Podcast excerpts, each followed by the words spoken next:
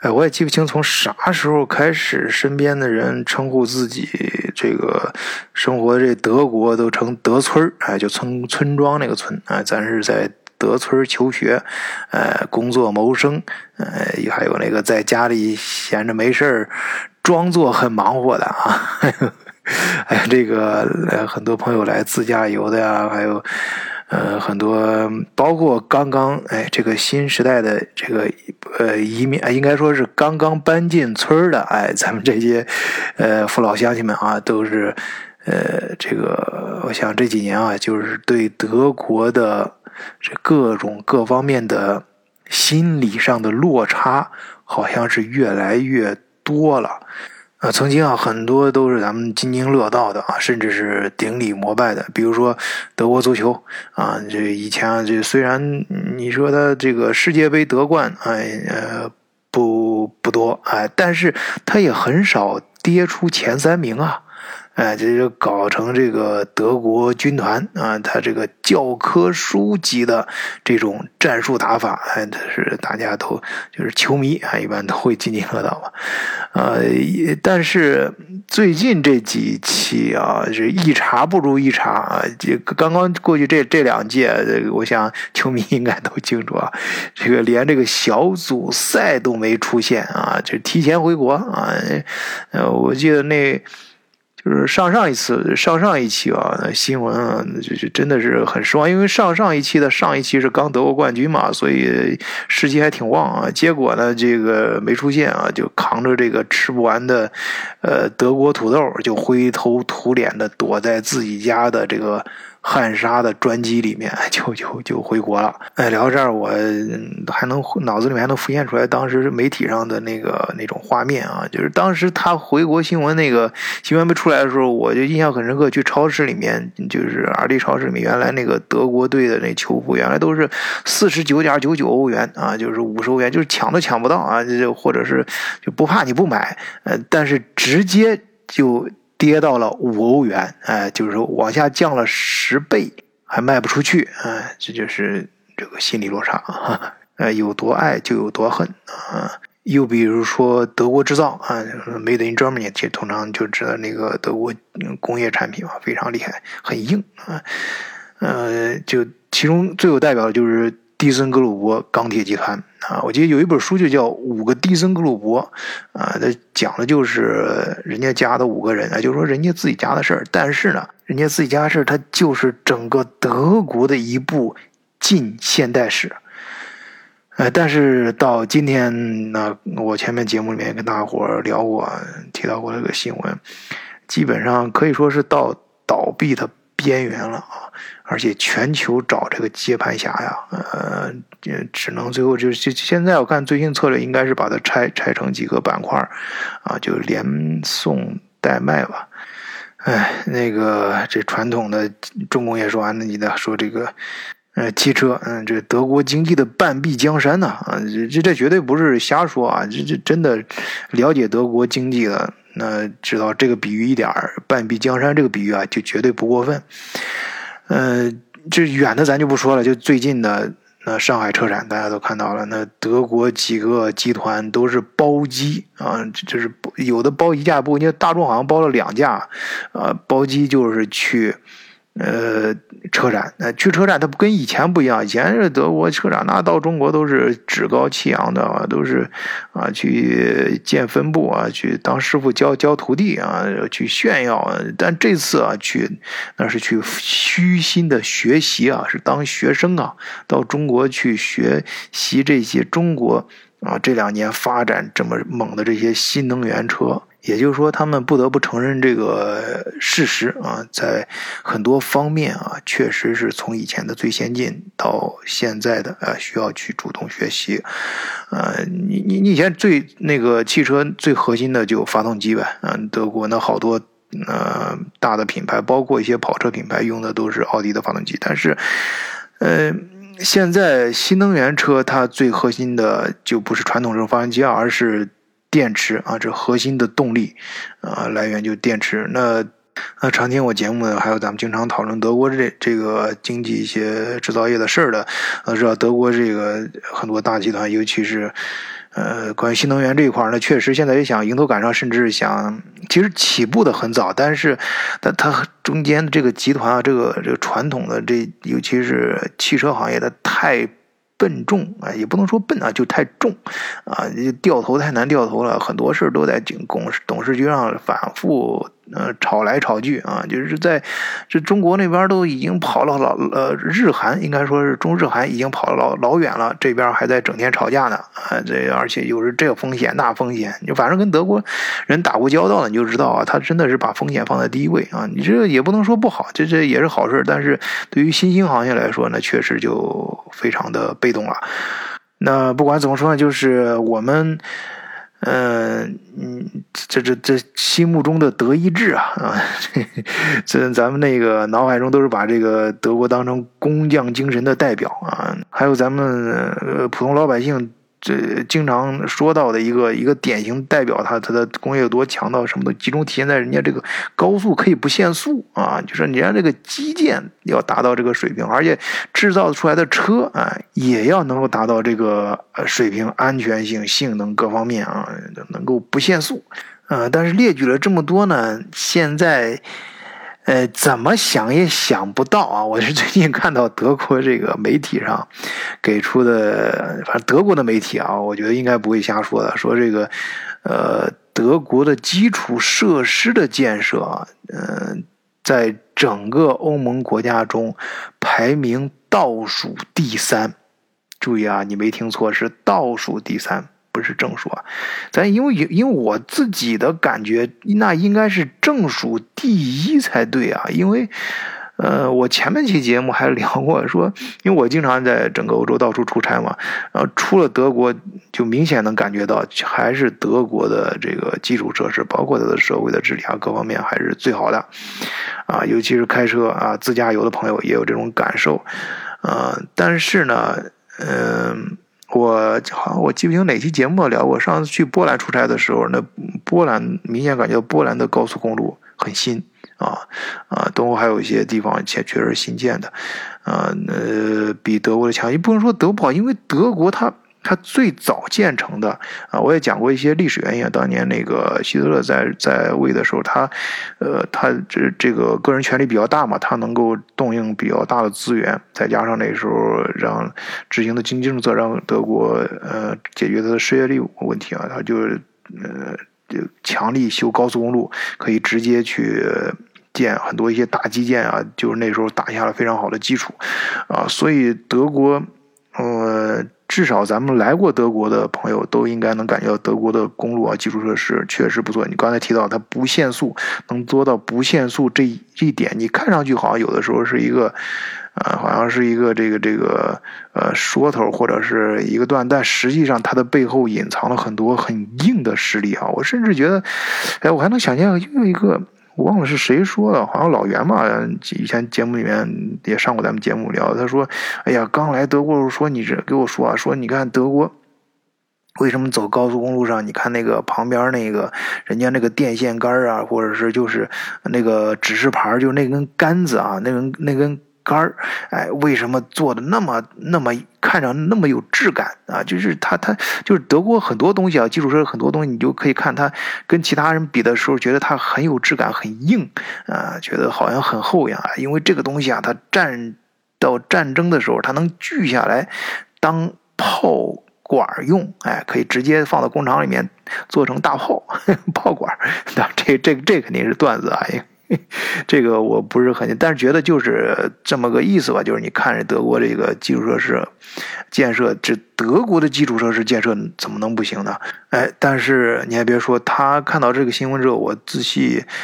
回想了一下，这几年还真是啊。一方面是我刚才说的，我在那个出差去其他国家，去东欧国家的时候，很多高速公路是新修的，而且都是按照德国标准修的。但德国自己国家反而是，呃，那有缝缝补补的感觉，感觉是很多地方常年好像有有。特别是你像那个法兰克福到科隆那一段啊，这这还有杜塞尔多夫那一片啊，老卢尔区，好像常年都在修路啊。那那感觉每每次从那儿过的时候，不管哪个季节，都是有几个路，有有有有有几段被拦拦拦起来，好多地方那路就直接一半不能用而且最可气的还是看着那个工地上散落的乱七八糟散落一些设施，这没人，也不知道这些人在干嘛去了。就是就是那修路的，让尤其是咱们中国这个基建大国、见过世面的人过来看了之后，就觉得着急。嗯，然后我简单分析了这个原因吧，也不能光给大家吐槽啊。这个毕竟咱们在德国生活嘛，还是希望生活地方越来越好。啊，那是首先啊，我觉得一个嗯很硬性的啊，就我我我有一期节目跟大家说，这是天时地利人和，其实地利是最重要的，排在前面的啊。呃，它。的地理位置就决定了这个德国，只要整个呃欧洲的整个经济嗯板块在正常发展的话，它就是首先它是一个它欧洲的中心地带啊，也是交通上的一个枢纽中心。哎，有句话叫做什么？这成也败和呃不是呃成也萧何，败也萧何啊。这个德国这个。呃，成为德国这个经济的火车头啊，其中有一个重要元素就是它它它这个地理位置。呃，德国刚才说了，德国就是大家说到时候，德国确实它的工业制造啊，还有各方面都很强啊。其中很容易被忽视，其实德国的啊交通枢纽能力，还有德国的物流行业也是非常强的，很厉害。啊，尤其是它这个海陆空啊三个呃这三种方式的呃枢纽点啊结合在一起，你要说典型的像法兰克福啊，还有那个呃汉堡啊，汉堡和那个杜塞尔多夫这典型的，因为汉堡是靠海陆空哎这个海直接进来，然后呃它是港口嘛，然后。进进陆陆运，嗯，跟那个河运，然后还有空中这个运运输空运都联系在一起，中非常做的效率非常高，还有像。杜塞尔多夫，啊，这这后来我记得我就是有一上学那时候啊，在德国还在读书，呢十几年前读书，突然有一有一次回国时候，人家说，哎，你买机票可以从呃杜塞尔多夫走了，机票很便宜啊，就是他建了自己的机场，这就把那个打通了，因为呃杜塞尔多夫杜塞那一片是呃莱茵河嘛，那个。它是河运啊，所以从那个呃这海运的话，就是嗯从鹿鹿特丹跟汉堡过来都其实离它都不远，也就是说它它把这个呃当然铁路啊还有公路啊都能够打通，做成一个枢纽，呃这就需要很多的一些境界，当然也带动了呃这个贸易啊。呃，通商通商，哎，就通，哎，是很重要的一个呃前提条件，就把各个环节打通了，你自然这个贸易啊，就就这个经济啊就能活活起来。呃，所以鲁尔区就刚才提到的蒂森布鲁伯，它的总部在埃森嘛，典型鲁尔区这几几个重要城市之一。那那一片就现在哎成呃，虽然那个重工业是越来越弱了，就是钢铁制造什么，但是衍生出来的其他的一些呃分支的一些行业还是不错的啊。制造首先制制造不是说完全不行，比如是化化工。包括制药啊，那个像呃拜耳制药，拜耳制药可不在拜恩州啊，而是在鲁尔区那一片儿。啊，关键是它那一块的交通枢纽这个建立打通之后，随着呃现代的这种交通工具逐步升级之后，包括建了新机场啊什么的，它的贸易就这非常成功的把一个呃重工业老工业基地哎转型成了一个新型的啊。呃，一个经济模式啊，这典型的就是贸易，就是商业小生，呃，不能说小商品啊，应该说各种民用商品、各种产品的集散地啊。你知道咱们，呃，中国很多大企业，呃，像做消费类电子这一块的很多，那总部都设在那一片嘛，因为那那儿的这个，呃，往整个欧呃德国往是那尤其是往整个欧洲辐射的比较好。那像传统的像这个，呃，法兰克福。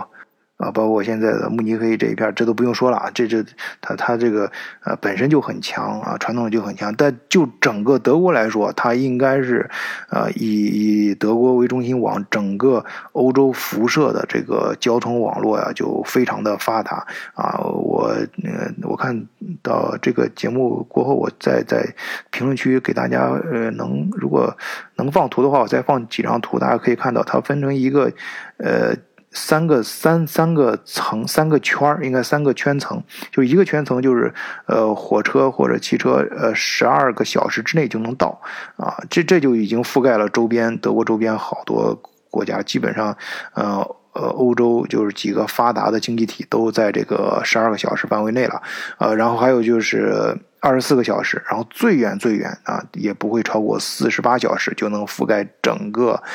欧洲。那你想啊，他这当然对于他发展经济来说当然好了，再加上德国它确实是呃整个欧洲经济的火车头，那来来往往在这儿穿梭的这种跟工业相关的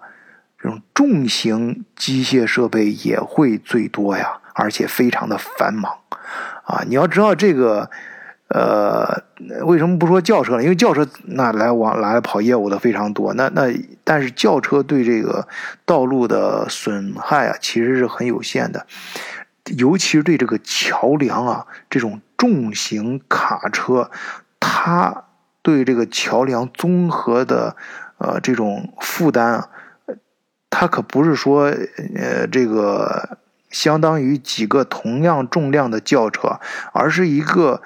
呃，几何数字的影响的，对对对，这个桥梁的损害啊，就是桥梁对一个重型卡车对它的整综合的负担，应该是一辆重型汽车。我这是看德国那个媒体上说的，我不知道真的假的啊。因为咱们如果有呃行业内的人士可以留言跟大伙儿纠正一下，就是他说是一个重型卡车对这个整个桥梁的负担，整体的伤害是相当于十万辆。注意啊，是十万辆小型轿车，呃，就是你这个，它这个什么意思？我理解的就是，一般这个轿车来来往往，可能你对它损伤不是很大，因为这个普通的桥梁它就是都能够承受。但是，一旦超过一定的重量啊，整个这个动力结构对这个桥梁的整个结构的损害啊，达超过一个临界点的时候，它的损害。像重型骑士，它就不不是说几辆轿车叠加起，而是一次性通过。就是怎么说呢？就是你你你如果是普通的轿车的话，你就即使很多辆，你来来回回走，对它呃不会太大损损害，它可以呃可以那个相互。呃，恢恢复嘛，就是这种弹性结构相互恢复，呃呃，但是如果是一次性的啊，像超过一定临界点的一定这种大型的动力，呃，这种这从顶上压过去的话，就损耗非常大啊。就就是我突然想起来，好像小时候看过一个呃科普的书，好像是说拿破仑的军队吧，说从那个一个桥上过啊，齐步走的时候。啊，直接那个桥就震塌了。后来他们想怎么办啊？后来就是有个人给他想了说，哎，所以这个军这个不要屈步走，那叫大家呃就是呃混乱的走，哎，就好就是说，你看那个军队就过桥的时候，他不能迈着方步，步调一致的走啊，这样会形成形成一个共振啊，就类似于你这个就是敌这个呃。波波形的叠加嘛，都是峰值和峰值相互叠加。那那如果是一个团队的人一块儿走的话，就整个峰值就非常大了。那就相当于不是一个人，而是整个一个团队所有的人集中在同一个呃频率下去去震动的话，对那桥经不住这个。呃，振幅它它它就塌了嘛。但是如果是大家分开走的话，就这很多辆，就像很多辆小轿车，同时不同的时间点这样子过去的话，相互抵消呀，可能就不会那么大损。我试图去理解啊，因为这个还真的需要咱们更专业的呃朋友来嗯解解读一下。但是总而言之，我呃德国就是就有很多这样的重型卡车啊来来往往，而且频率很高，所以对这个呃交通的损害就非常。所以德国。到处要不停的每年去修修补补啊，这首先这个地利上就决定了，他就要在这方面需要他投入的非常多。那德国有没有啊这么强的资源去投入呢？嗯，事实证明呢，现在可能还差一点啊，就是因为这个财政啊需要。基础设施上去投入，它不仅仅是要花钱，还要调动很多人呢。啊，德国那每年这个，这这这这前年几，反正今年罢工了多少次啊？我每次出差的时候，一出差我正好孩子上学干啥就跟跟不上，就说哎呀，也罢，又又又今天这个。你这个你这不在家，这正好出出差了，正好这个罢工了，罢工罢工早上就坐不到公交车了嘛。那那我说那没办法，就打打的呗。那就是，反正这个这种就是德国这个，它的它维护这个呃基础设施啊，它费费用啊，它各个方面就是这往往会超出预算。啊，呃，你你这个，因为不，这个整个政府，德国是个高福利国家，它它不是光是修路要钱，它这政府在医疗啊、教育啊、养老这些都是大头啊，这这这这各个领域你把它平衡财政支出，这是很难的一件事情，所以这个修桥这事儿啊，很可能就，呃，修路这事儿就就就摆到后面了，往后排了。呃，所以这个呃损害的非常快，非常多，但是修的又不能很及时。呃，注意啊，我说的是不够及时啊，可不是不修啊，人家也修。我刚才说大家都能看到，没有好多地方都被围围围起来，但是问题很慢。那这个很慢的这事儿呢，咱们在德村生活的朋友，那想对这事儿说起来，那吐槽点可就多了去了啊。就是这门是经常听到你身边的德国朋友跟你说啊，就说跟门前一条街，我缝缝补补就看到一围围起来，一修都是修个几年。我有时候搬进这个城市的时候再修啊，住了好多年，工作了换地方。走的时候还没修好呢，就是一条小路修个十年，在德国来说并不是什么非常奇怪的事情。但是这个事儿呢，你也不能说好和坏，反正就德国现在它这个制度啊，啊，它它这个社会观念就是人就是，呃，它它就是这个是是是是福福利制度比较好嘛，就是这，所以你好像看刚我刚刚才提到，就好多工地，你看到经常发现好多地方闲在哪儿啊，这不知道人那工人他他不像。呃，其他地方人能够加班加点二十四小时，就是上二十四小时去去干赶赶工程进度。他这儿好像，嗯，也不能说他不着急，人家效率其实可能效率挺高的，所以人也不着急。那那这个，嗯，就是该休息就休息了。就是你经常能看到工地上呃几个非常好的机械设备啊，在那儿闲置着啊，那那人不知道去哪儿了。啊，可能去度假了或者呢，反正该度假度假。这这这，你你忙你你你着急你的，人家也得，呃，人家也得过人家的生活。哎，但这这但这一点我我说清楚啊，这个我没有对错之说啊，只是这种现象。还有就是社会观念啊，因为这个德国大家知道，像比如像以绿党为代表的这种这种环保啊各方面，它的这个有的时候环保环的呀，就是咱们平常人咱们。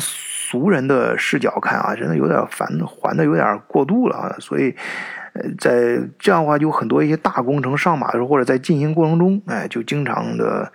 就搞不定啊。你你就最典型的，你像那个呃，特斯拉，特斯拉在柏林旁边那个工厂，你知道埃隆马斯克那可是个狠人呐，那那号称钢铁侠啊，那咱同学都知道，这这哥们儿。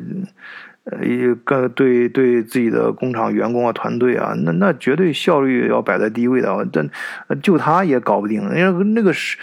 就是我从我我我不是在汉堡的时候，那个朋友嘛，就买特斯拉车，说那哎这车按照计划应该从能能去柏林提车，结果呢，那个 最后还是从上海。那哥们还是上海人，从上海，从老老家那个柏林工厂，呃，特斯拉的上海的工厂的车都造出来，都已经出车。那个上海工厂按说就是动工啊，开始的时间点啊，比柏林工厂还晚，但是车这就是车都第一辆车都已经造出来了，就一年之后，这柏林这工厂这儿还没开工呢。哎，这个天天都有人各种环保组织在那儿举着牌儿反正这反对那反对，对啊，当然这是举个例子啊，你就像这种各种各样的这个呃事儿就多了去了。当然你就还是那句话，这这不能说多对还是错，但就是这种现象，因为人家这个德国这个各方面环保的它它这种组织啊，各种条文太细了，你。这个什么事儿？你要一个工程，你得一条一条的过。过去之后啊，那时间啊、效率啊，它可真的就就就就下去了。但人家，我相信这种，如果非要说好的话，好的一方面可能就是造出来的东西啊，一旦确实是各个方面审核过了，造出来的东西会比较好吧？啊，就是工程做出来可能会比较扎实。呃，但是怎么说呢？咱咱一个小人物有好东西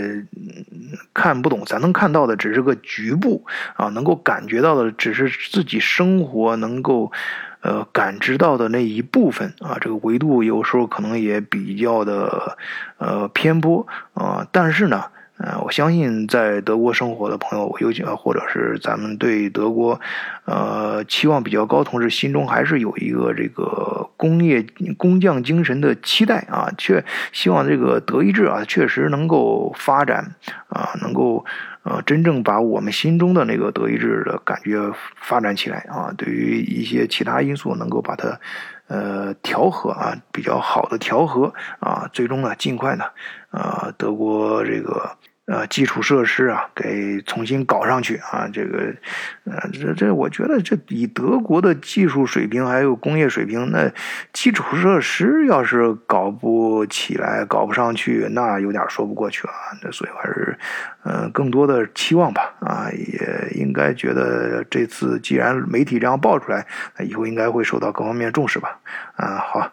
嗯，还是希望以后这个德意志诸神啊尽快归位啊。好，那今天就暂时聊到这儿，谢谢大家收听，再见。